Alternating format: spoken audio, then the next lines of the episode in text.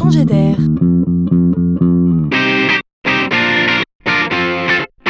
C'est la chronique de Laurent Collen. On pourrait croire qu'avec les robots, les outils d'intelligence artificielle, les algorithmes, nos vies en entreprise seront plus douces, moins fastidieuses. Euh, Oui, certainement, mais il y a quelque chose qui ne s'améliore pas. C'est le rythme. C'est l'intensité, c'est le taux de remplissage de nos journées, c'est le nombre de choses à faire. Nous vivons d'une certaine manière au rythme des automatismes que nous avons créés.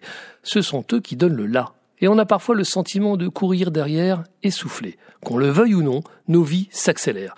C'est, espérons-le, économiquement positif, mais humainement intense. Et le pauvre humain que nous sommes n'a pas d'autre choix que de faire face et les dégâts sont déjà là. Il se trouve que cette intensité de vie trouble en tout premier lieu notre sommeil et donc par voie de conséquence notre performance du lendemain. Des chercheurs australiens se sont inquiétés pour nous. La clé, disent-ils, est de prendre la question du sommeil très au sérieux. Alors, ils nous livrent un conseil simple, pas nouveau, mais semble-t-il efficace pour s'endormir plus vite à la fin de la journée. Il nous invite à faire une liste, soit des choses faites, soit des choses à faire. Les expériences menées avec des étudiants sont édifiantes. Ceux qui ont fait leur fameuse to-do list s'endorment dix minutes avant les autres. Et l'expérience montre même que plus la liste est longue et détaillée, plus l'endormissement est rapide.